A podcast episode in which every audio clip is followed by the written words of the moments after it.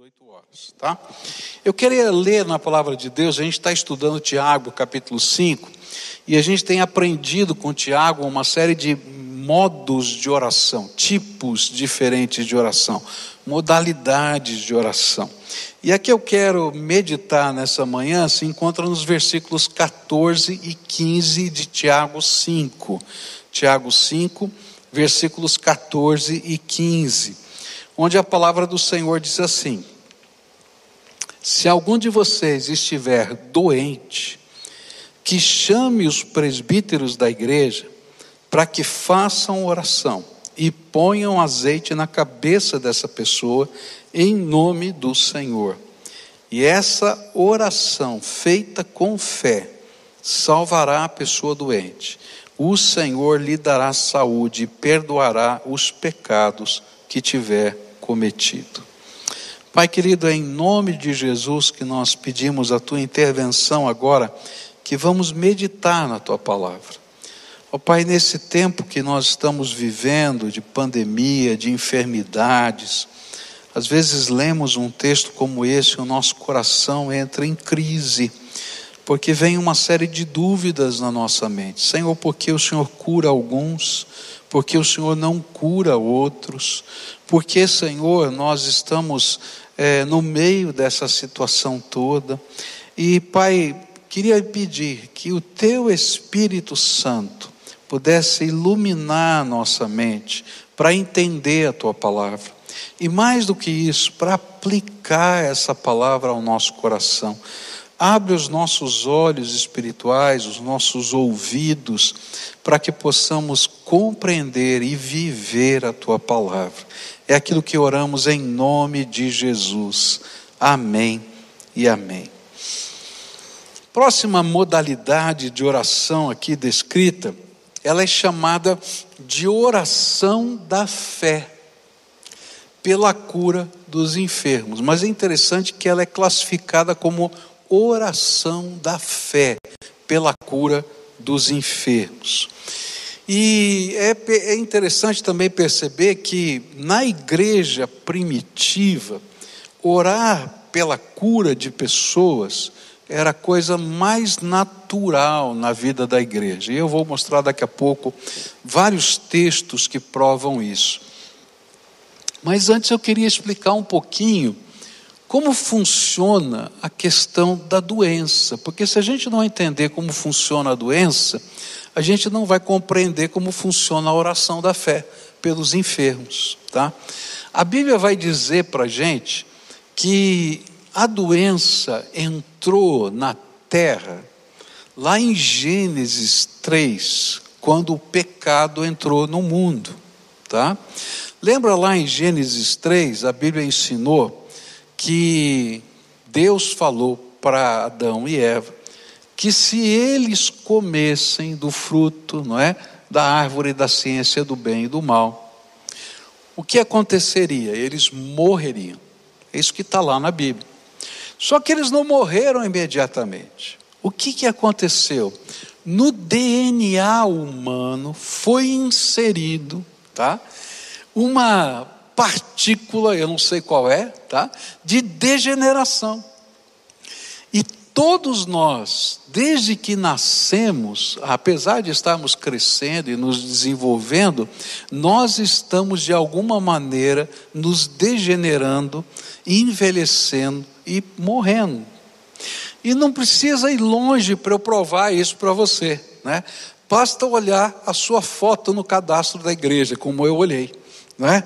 Você diz, olha como eu era, ou como eu sou agora, não é? E você logo vai perceber, não é, que está havendo uma degeneração, não é? Você está envelhecendo, você está se desvanecendo. E à medida que a idade vai chegando, você vai sentir mais rápido isso. Vai sentir a dorzinha ali, o dorzinho aqui, não é? E assim vai. E a gente sabe que o nosso corpo está degenerando. Em alguns momentos da nossa vida, Deus pode intervir, tá? E alterar milagrosamente alguns aspectos dessa degeneração.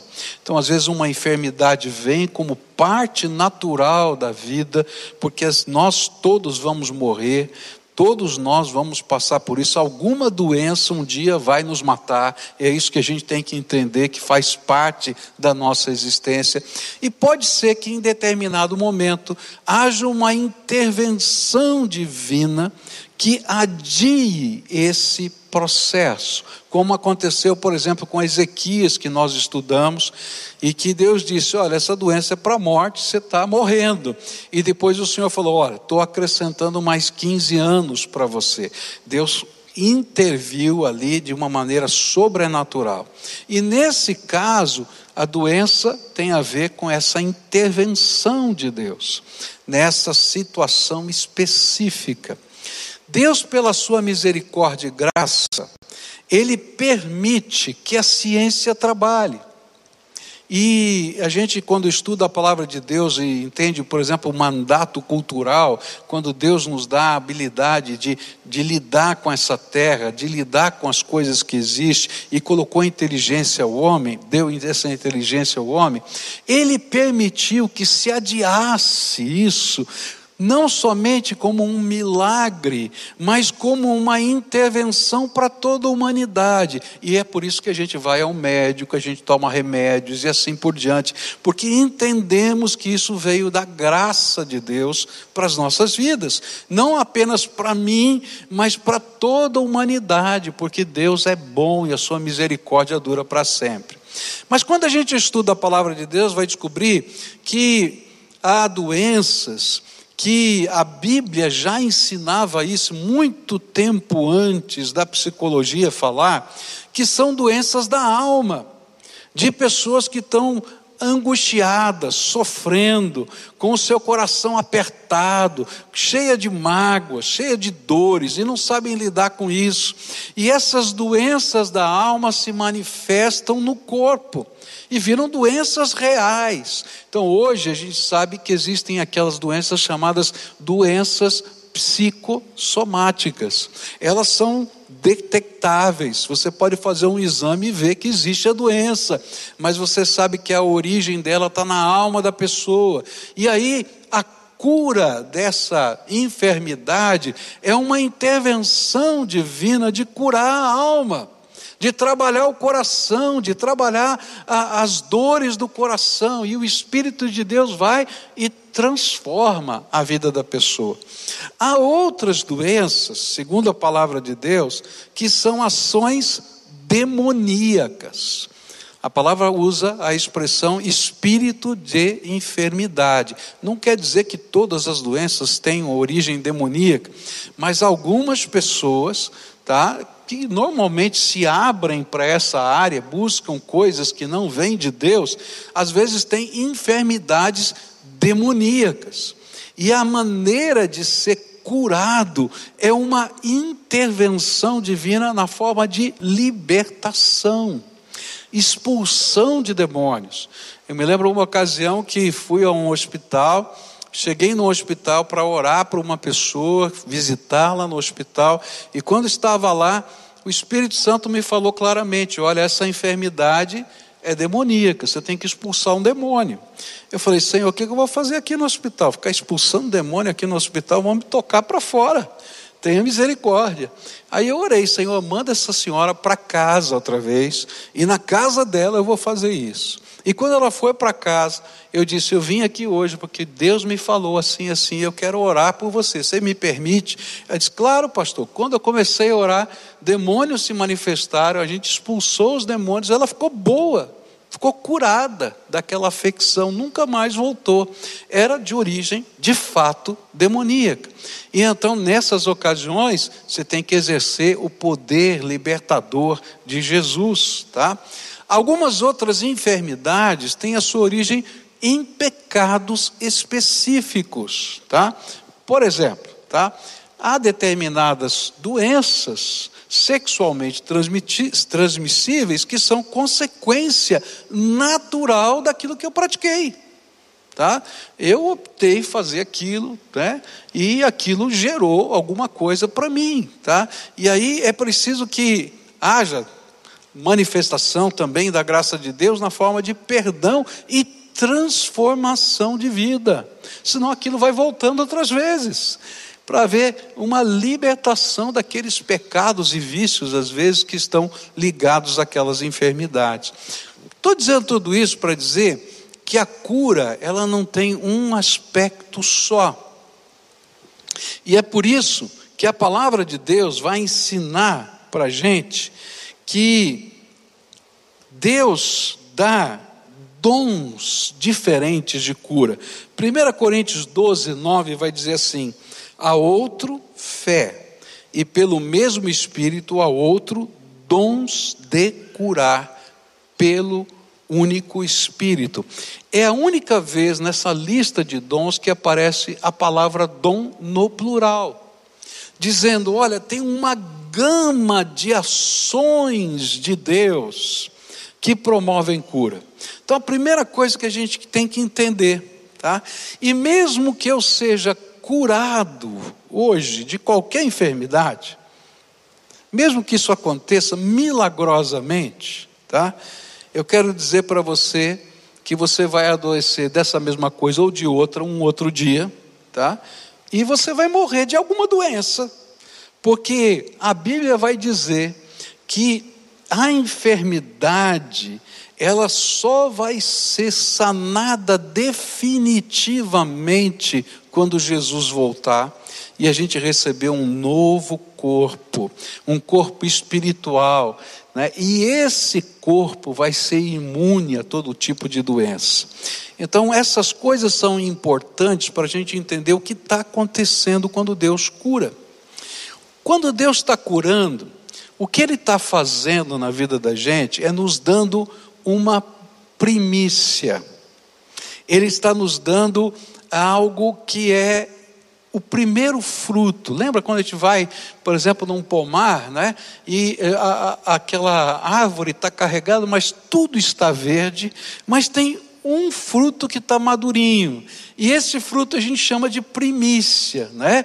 É o primeiro fruto, que é a cura divina. Ela é um primeiro fruto que Deus está dando como um sinal do reino de Deus, de que um dia os nossos corpos serão transformados em Cristo e nunca mais vai haver enfermidade, porque a graça de Deus está acontecendo. É um sinal do reino.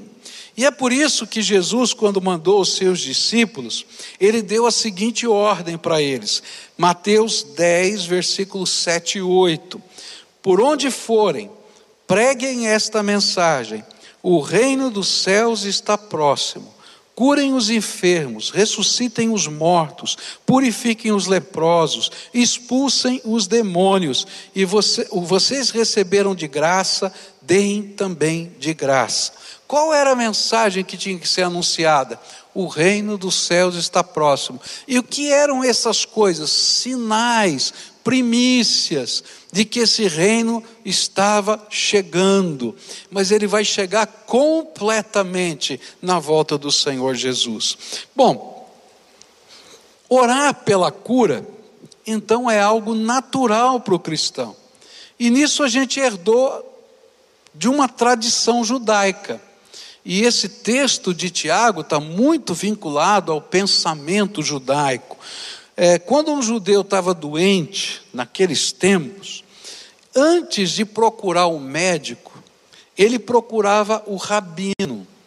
E o rabino o ungia com azeite, com óleo, e orava por ele. E o que Tiago está tentando ensinar para a gente é que a igreja fazia a mesma coisa, que essa era a prática da igreja, que ela cria na intervenção poderosa de Deus, na intervenção da graça, como um sinal do reino de Deus na vida da gente. Mas há alguma coisa diferente de todas as orações que Tiago estava ensinando aqui para gente, nesse texto. É que a oração da fé pela cura não era uma oração solitária, era uma oração comunitária. E por isso, Tiago vai dizer que quando alguém se encontrava doente, era necessário que o doente convidasse os líderes espirituais da igreja para irem orar por ele. E essa coisa é bonita, porque era uma iniciativa do doente, dizendo: Olha, venham aqui, eu estou precisando de ajuda, orem por mim. E aí a palavra presbítero ou ancião, que está na sua Bíblia, era tomada, é tomada, emprestada da sinagoga, não é? E na sinagoga, os líderes espirituais da sinagoga eram chamados de presbíteros ou anciãos, né? É a tradução da palavra presbítero. E aí então eles eram chamados nesse sentido para fazerem isso, para orarem. E nós também como igreja fazemos a mesma coisa. E aqui esse texto vai ensinar para a gente que através de uma série de atos simbólicos, nós estamos ajudando as pessoas a vivenciarem a fé e a experimentarem esses primeiros frutos da graça de Deus. Quais eram os atos simbólicos aqui colocados? A primeira, primeiro ato simbólico era a vinda dos líderes espirituais. Por quê? Porque a presença daquele grupo de irmãos na casa do doente simbolizava toda a igreja reunindo e reunida e participando da intercessão. Então, quando a gente vai orar por alguém que está enfermo, e a gente vai lá com um grupo de pessoas e a gente ora conforme a palavra de Deus ensina, é como se a gente estivesse dizendo simbolicamente: olha, o povo de Deus, o corpo de Cristo, a igreja do Senhor está aqui com você. Você não está sozinho. Deus está é, tá ouvindo o seu clamor, ama você e nós participamos disso, somos prova do amor de Deus. Viemos aqui para estar junto com você. E essa é uma manifestação da presença do Senhor através do povo de Deus. Por isso, a oração da fé, nesse sentido, ela não é solitária, ela é comunitária. É por isso que a gente está fazendo uma campanha de oração. Uma campanha de oração, graças a Deus, já passamos de mil unidades de oração. E essas unidades de oração estão se reunindo toda semana. Essa semana tivemos aí a jornada de 12 horas de oração e o povo de Deus se unindo para orar, para clamar, e a gente está vivenciando isso. Nós cremos num Deus todo-poderoso que intervém, nós conhecemos as nossas limitações, nós sabemos de tudo isso, mas cremos que toda palavra dada do trono de Deus, ela não volta vazia. Toda palavra que vem do trono de Deus é poderosa toda palavra que vem do trono de Deus tem efeito, ninguém pode deter essa palavra que vem do trono. E o que a gente faz? A gente se une para dizer: Senhor, tenha misericórdia e dá essa palavra. Eu sei que é um milagre, eu sei que não serão todos os frutos que virão agora, mas Senhor, se é possível dar uma primícia, se é possível dar um primeiro fruto, eu quero, Senhor. Vem, Senhor. Nós desejamos, nós clamamos por esse primeiro fruto. E essa é a oração da fé. E às vezes, quando alguém está doente, ele está tão abatido, mas tão abatido, que ele não consegue fazer a oração da fé. Está tão, tão doído tudo. E aí a gente se une para dizer: nós viemos aqui, não é? Para orar junto com você. Segundo ato simbólico que está aqui, é o ato da imposição das mãos. Nessa versão está escrito aqui: Está doente algum de vós? Chame os anciãos da igreja e estes orem sobre ele é interessante que não é por ele, é sobre ele, ungindo com óleo em nome do Senhor. E a ideia que está aqui é da imposição das mãos. O livro de Hebreus, no capítulo 6, vai ensinar para a gente que a doutrina da imposição das mãos era uma das doutrinas mais comuns, princípios basilares da fé cristã naquele tempo. Não porque as nossas mãos tenham poder.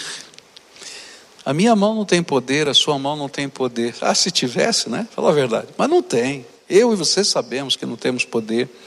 Mas quando nós impomos as mãos, esse é um ato simbólico de que nós cremos que a mão do Deus Todo-Poderoso é tremenda e ela pode tocar a nossa vida.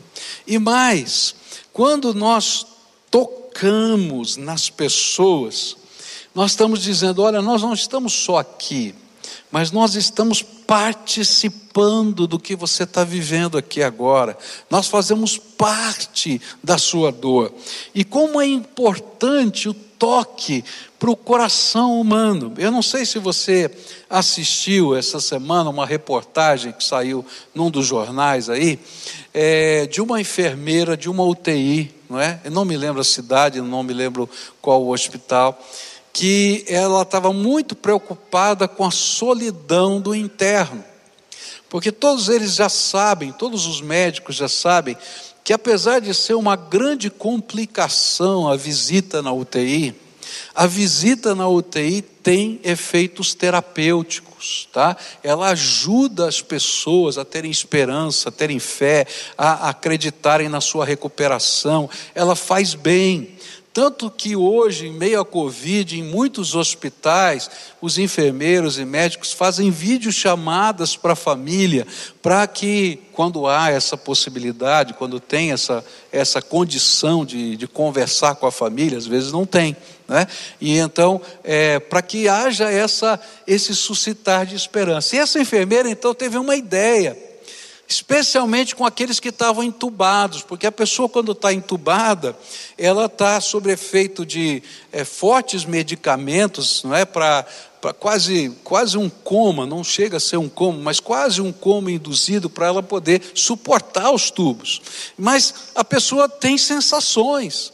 E então essa enfermeira pegou duas luvas é, cirúrgicas, encheu de água quente, amarrou a ponta dos dedos e entrelaçou as mãos, né, como se fossem as luvas, as mãos, na mão do doente, amarrou. E aí passaram-se aí os dias, a pessoa saiu é, do tubo, né, foi é, destubada, né? Estubada, e aí então perguntaram, né? O repórter perguntou, e aí, olha, eu, eu, eu senti, eu senti a mão de alguém me segurando. E eu, eu me senti confortado, eu tava, não estava sozinho, alguma coisa parecida com isso. Agora veja só, muito tempo antes, o Senhor está dizendo: vai lá e ora por essa pessoa e põe as mãos sobre ela. Como é importante. Olha, o povo de Deus está junto, nós estamos aqui. E isso é símbolo de que Deus está tocando, de que Deus, através do seu povo, nós estamos nos tornando as mãos do Senhor Jesus nessa terra, tocando em pessoas. Terceira, terceiro ato simbólico que Tiago usa aqui é unção com óleo. Muito se tem discutido sobre a unção com óleo. Muitos autores têm defendido que ela representava simplesmente o uso dos recursos da medicina de então tanto que o médico grego chamado Galeno chamava o óleo de o melhor de todos os remédios. Era um costume usar óleo para pensar feridas, para ungir o corpo e assim por diante. Mas eu tenho dificuldade de crer que essa era a única ideia que o texto apresenta, especialmente pelos hebraísmos que há na carta de Tiago. Tiago é, foi escrito em grego, mas ele tem muitas expressões, como se alguém estivesse pensando ou falando em hebraico e traduzindo para o grego. Na verdade, Tiago era o líder da igreja de Jerusalém, onde se concentrava a expressão mais judaica da fé. E no contexto judaico, a unção com óleo nunca foi, nunca foi um ato simplesmente médico. No Velho Testamento, a unção era um símbolo, era um símbolo do derramar do Espírito Santo sobre a vida de alguém. E o óleo da unção está descrito lá no Velho Testamento como é que devia ser feito. Ele era feito com azeite de oliva e uma série de, de essências, de, de, de, de é, ervas cheirosas. E ele virava um perfume, e esse era o óleo da unção. E esse óleo era usado nas cerimônias religiosas, especialmente na unção do rei, do sacerdote e dos profetas, e simbolizava o derramar do Espírito Santo sobre aquela pessoa, revestindo-a com o seu poder, como se estivesse cobrindo a vida da pessoa com o poder da graça de Deus. E o óleo era armazenado em chifres de animais, né? E guardado ali numa certa quantidade, com a tampinha ali, né? Você corta ali o chifre, põe a tampinha, e quando se fazia unção, se derramava em abundância sobre a cabeça da pessoa. Pegava aquele óleo, né? E derramava na cabeça da pessoa e aquilo começava a escorrer sobre o rosto da pessoa, sobre o corpo da pessoa, dando a ideia: ó, você está sendo revestido pelo Espírito de Deus. Isso fica claro né, lá no Salmo 133, onde a palavra de Deus diz assim: ó, quão bom e quão suave é que os irmãos vivem em união. E aí ele compara a comunhão do povo de Deus com a unção. É como óleo precioso sobre a cabeça que desceu sobre a barba, a barba de Arão, que desceu sobre a gola das suas vestes, como o orvalho de Hermon que desce sobre os montes de Sião, porque ali o Senhor ordenou a bênção e a vida para sempre. Dá para ver a imagem, né? Está derramando ali, está escorrendo ali sobre a pessoa. E parece que esta prática foi de alguma maneira ensinada por Jesus e praticada pelos seus discípulos, ligada à oração a favor da cura. E aí a gente vai encontrar lá em Marcos capítulo 6, versículo 7 em diante, e chamou a si os doze e começou a enviá-los a dois a dois, e dava-lhes poder sobre os espíritos imundos, e então saíram e pregaram que todos se arrependessem, e expulsavam muitos demônios, e ungiam muitos enfermos com óleo e os curavam. É interessante isso, né? Que essa foi uma palavra que Jesus ensinou para os seus discípulos. Há alguns estudiosos da Bíblia que diziam assim: olha, existem duas palavras gregas para unção uma é no sentido genérico, para você passar óleo no corpo e assim por diante, e outra tem a ver com os atos litúrgicos. E essa não é a palavra que está aqui em Tiago. Só que essa objeção ela tem um problema, porque quando a gente lê a Bíblia hebraica, né, na língua grega, que é a tradução dela na Septuaginta, tá? É, nos textos lá do Velho Testamento, da unção dos sacerdotes e tal, a palavra grega que está lá é a mesma que Tiago usou. Tá? Então, essa divisão não é tão forte assim. Então, eu ainda continuo crendo que esse era um símbolo do derramar do Espírito Santo sobre a vida da pessoa. Primeiro, não existe óleo ungido Tá? Não adianta você querer comprar óleo ungido, óleo abençoado, que não funciona. Tá claro isso? Tá? O que existe é a unção de Deus sobre a nossa vida. Tá? E o que a gente faz? A gente usa esses elementos pela fé, por isso, por isso é uma oração de fé.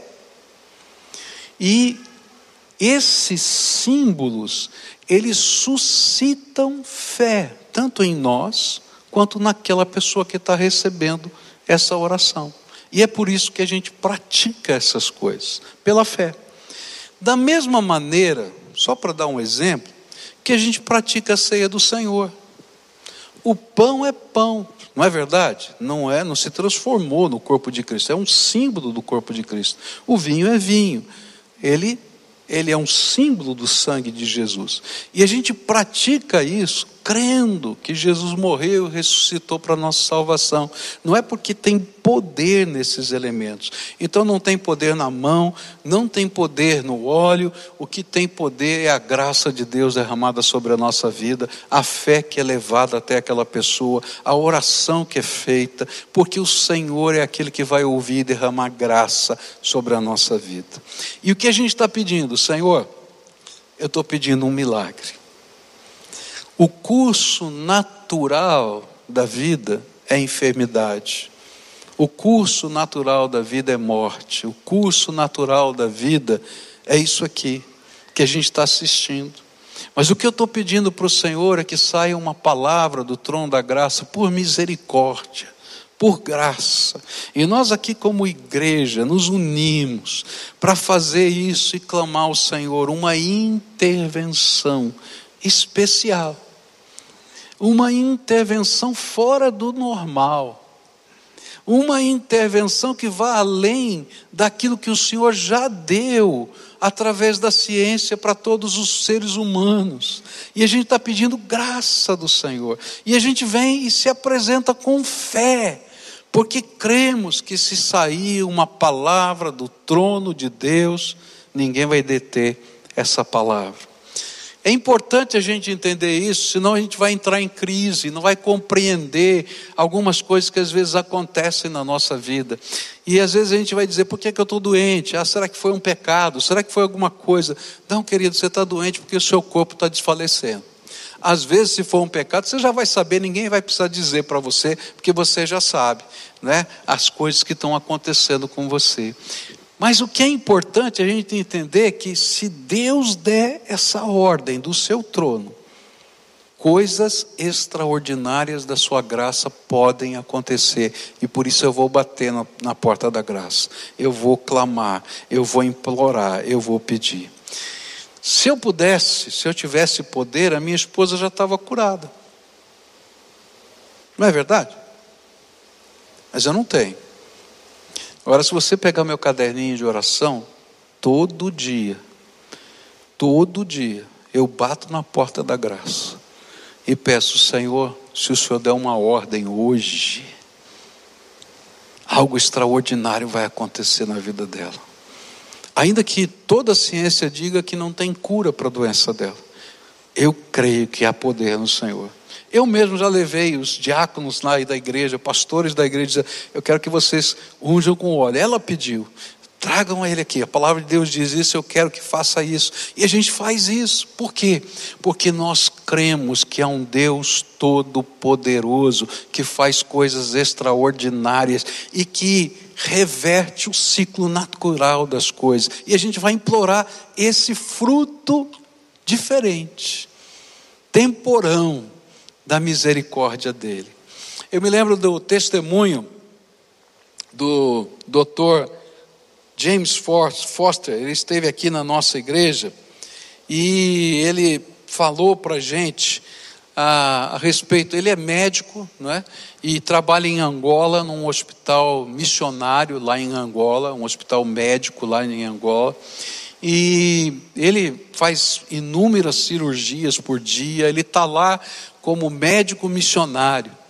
E ele então recebeu uma senhora que veio de uma aldeia distante, porque tinha um tumor, né? E ela foi procurar ajuda naquele hospital. Ela foi diagnosticada, foi marcado o tumor para cirurgia.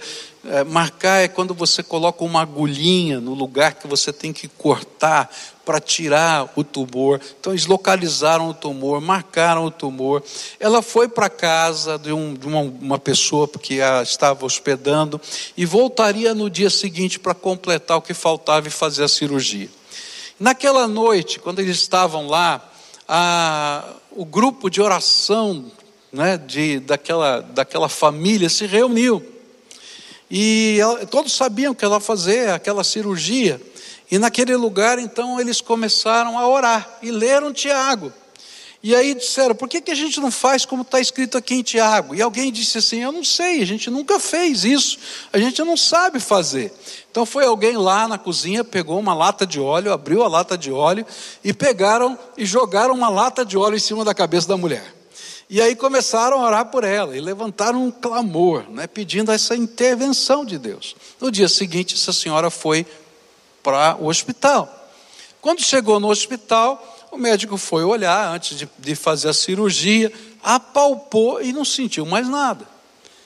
Apalpou de novo e não sentiu mais nada. E disse: tem alguma coisa errada. O que, que aconteceu? E ela falou: olha, ontem teve um grupo lá orando por mim na minha casa. Jogaram óleo em mim e tal.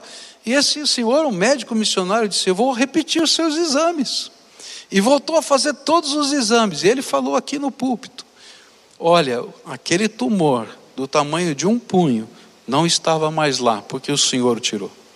Mas ele também disse assim para a gente aqui: todavia eu opero tumores assim todos os dias, porque Deus me mandou lá para fazer isso mas em algumas ocasiões ele faz sinais do seu reino, para a glória dele, para o louvor do seu nome, para coisas extraordinárias que ele venha fazer na nossa vida. Essa semana eu vi um testemunho de um dos irmãos que vão ser ordenados para diácono, né? E ele nasceu no Japão. E lá no Japão, é, a sua mãe era budista, shintoísta, adorava os seus ancestrais e ela veio a se converter. Ela recebeu Jesus como Senhor e Salvador da sua vida. E todo mundo na família chamava de louca, de pessoa que não compreendia nada, que estava ficando velha e senil.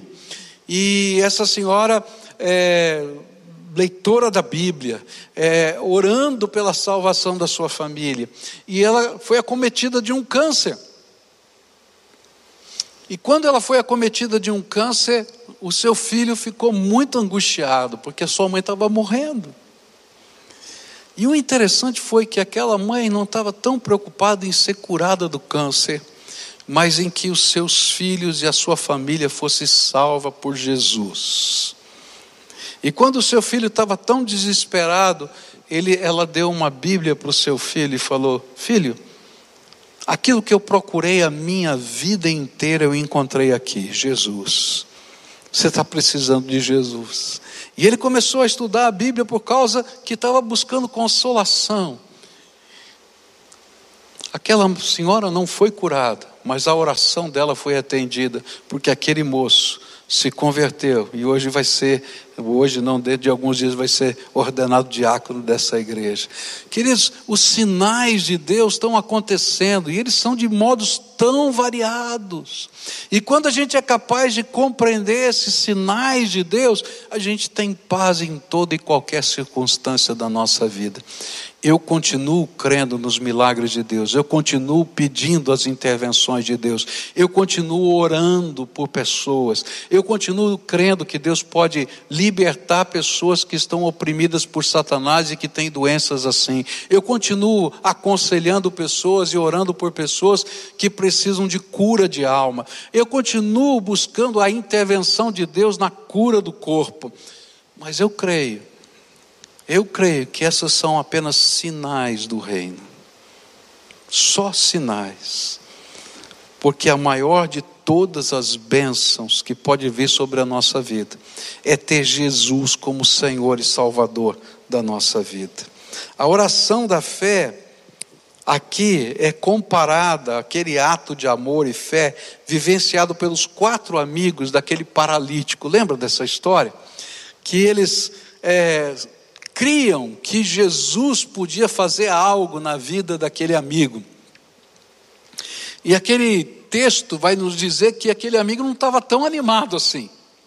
Mas eles pegaram aquele, aquele amigo, colocaram numa maca, e quando chegaram na porta ali da casa, tinha uma multidão, não dava para entrar. E a Bíblia vai dizer que aqueles amigos não pararam, não desistiram, e eles tiveram uma ideia genial. Foram em cima do telhado, subiram com a maca dessa pessoa até o telhado, destelharam a casa e desceram por cordas aquele, aquela maca aos pés de Jesus. E a Bíblia vai dizer que Jesus, quando viu aquela maca descendo, ele olhou para cima e viu a fé daqueles quatro amigos. Sabe quando a gente vai orar pelos enfermos, a gente vai como aqueles quatro amigos. Eu não tenho poder.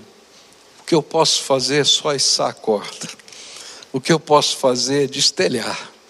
O que eu posso fazer é ser persistente mas eu creio que Jesus pode dar uma palavra de ordem e fazer toda a diferença. E então eu continuo indo, orando pela bênção, orando pela misericórdia de Deus, pela intervenção do Senhor.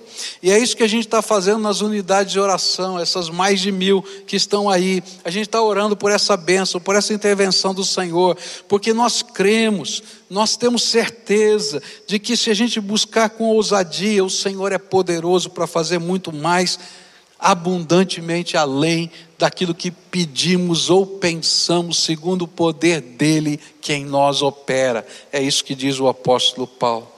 E aí, não importa quais sejam os motivos da enfermidade, falência do corpo, doenças psicossomáticas, demônios, pecados, Jesus se torna a resposta da nossa vida. E é isso que a palavra de Deus diz. E a oração da fé pode salvar o doente. E naturalmente a ideia aqui é cura, mas podemos entender que a fé, quando aplicada ao nosso coração e vida, pode, além de tocar o nosso corpo, transformar a nossa alma. O que eu vim fazer aqui hoje pela manhã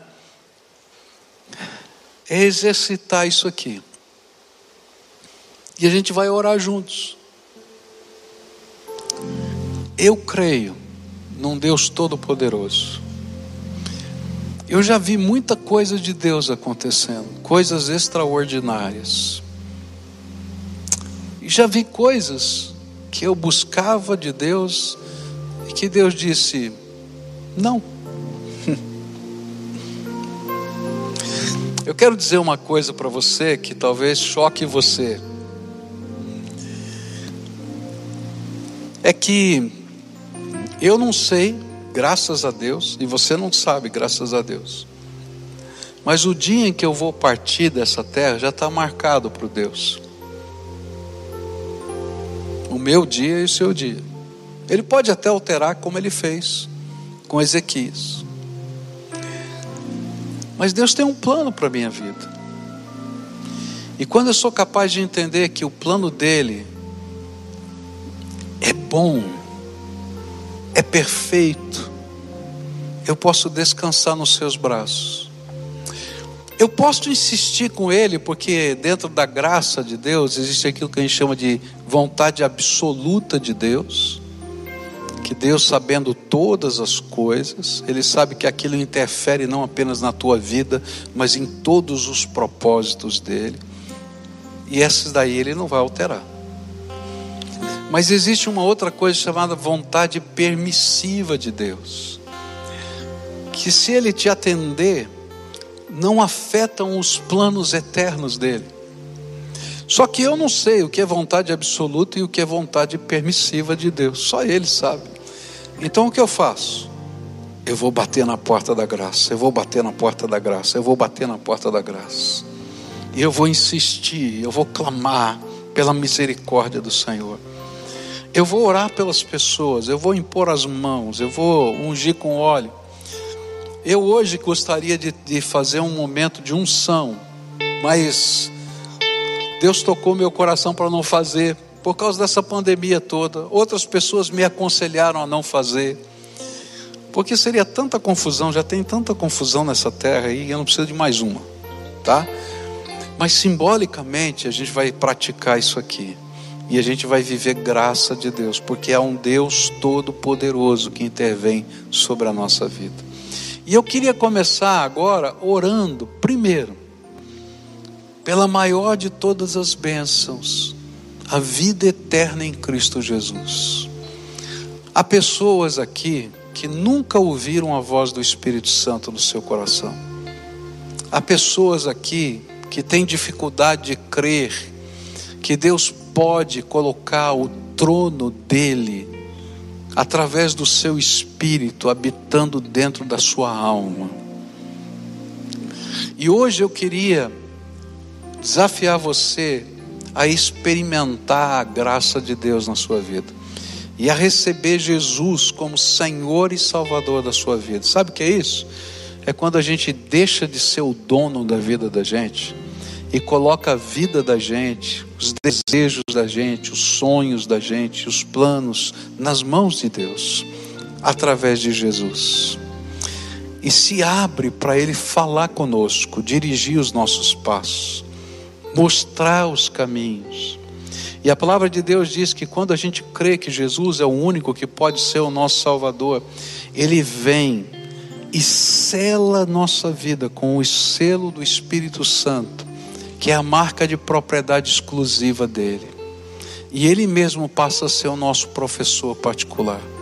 Então, nessa hora, A primeira oração que eu vou fazer, depois eu vou orar por cura. Mas a primeira oração que eu vou fazer é pela cura da alma, pela vida eterna, pela salvação eterna, porque essa, essa não tem volta. Ninguém rouba da gente. Então, se houver alguém aqui hoje, a quem o Espírito Santo está falando, olha, você precisa de muita coisa, mas a principal é que eu habite o seu coração e a sua vida, que o meu trono esteja colocado dentro de você, que a sua casa seja morada da minha presença. Então eu queria convidar você para ficar de pé no seu lugar, porque eu quero orar por você hoje, para você viver essa experiência com o Senhor. Pode ficar, graças a Deus. Quem mais? Graças a Deus. Graças a Deus. Tanta gente, graças a Deus, graças a Deus. Louvado seja o Senhor. Então agora eu quero orar por vocês, tá? Depois a gente vai ter um segundo momento de oração. Nessa oração você está entendendo, você vai abrir o teu coração para Jesus, vai convidá-lo para entrar na tua vida, para ele falar com você, para guiar você, mostrar os valores dele para você. E você vai se comprometer com Jesus, e ele vai habitar a sua vida. É isso? Então vamos orar juntos, tá? Diga para ele assim: Senhor Jesus, eu hoje te recebo como meu Senhor e Salvador. Como eu preciso do Senhor. Vem habitar minha alma, a minha mente. Eu quero aprender a ouvir a tua voz, a sentir a tua presença. Perdoa os meus pecados e coloque em mim o selo do teu Espírito Santo porque eu quero aprender a viver debaixo da tua graça. Ó oh, Pai, agora eu quero orar por eles. Quero te pedir, Senhor, abençoa, abençoa, abençoa. Um dia, quando o Senhor me chamou, tu me disseste que eu tinha que mostrar para as pessoas onde estava a fonte do poder. Tu és a fonte. Então eu quero te pedir, Senhor, revela para eles que não sejam só palavras, mas seja uma visitação poderosa do Senhor, e que eles sintam a presença do Senhor, que o Senhor esteja conduzindo-os pela mão, e que a graça do Senhor se revele na fraqueza deles. É aquilo que eu oro em nome de Jesus. Amém e amém. Podem sentar, viu, queridos? Eu vou pedir um favor para vocês, tá? Tem um link ali, ó tá? pibcuritiba.org.br. Você vai pegar o seu celular, barra Jesus, tá? E vai colocar lá os seus dados para mim. Eu quero acompanhar a tua vida, tá? Quero estar tá acompanhando os próximos passos na sua jornada espiritual. Então preenche lá para mim, tá? No seu telefone, clica lá, pibcuritiba.org.br barra Jesus. E a gente vai acompanhar você. Agora eu quero orar por cura. A Bíblia diz que isso era uma prática tão comum na vida da igreja, dos discípulos. Nem todo mundo por quem eles oravam eram curados, mas os sinais do reino se manifestaram inúmeras vezes e continuam se manifestando hoje. Então, se você tem uma necessidade de cura, cura física, emocional, espiritual, fica de pé agora, porque eu quero orar por você, tá? E queria, se você tem alguém na sua família que está vivendo essa necessidade, pode ficar de pé também. A gente vai clamar a Deus por isso, tá?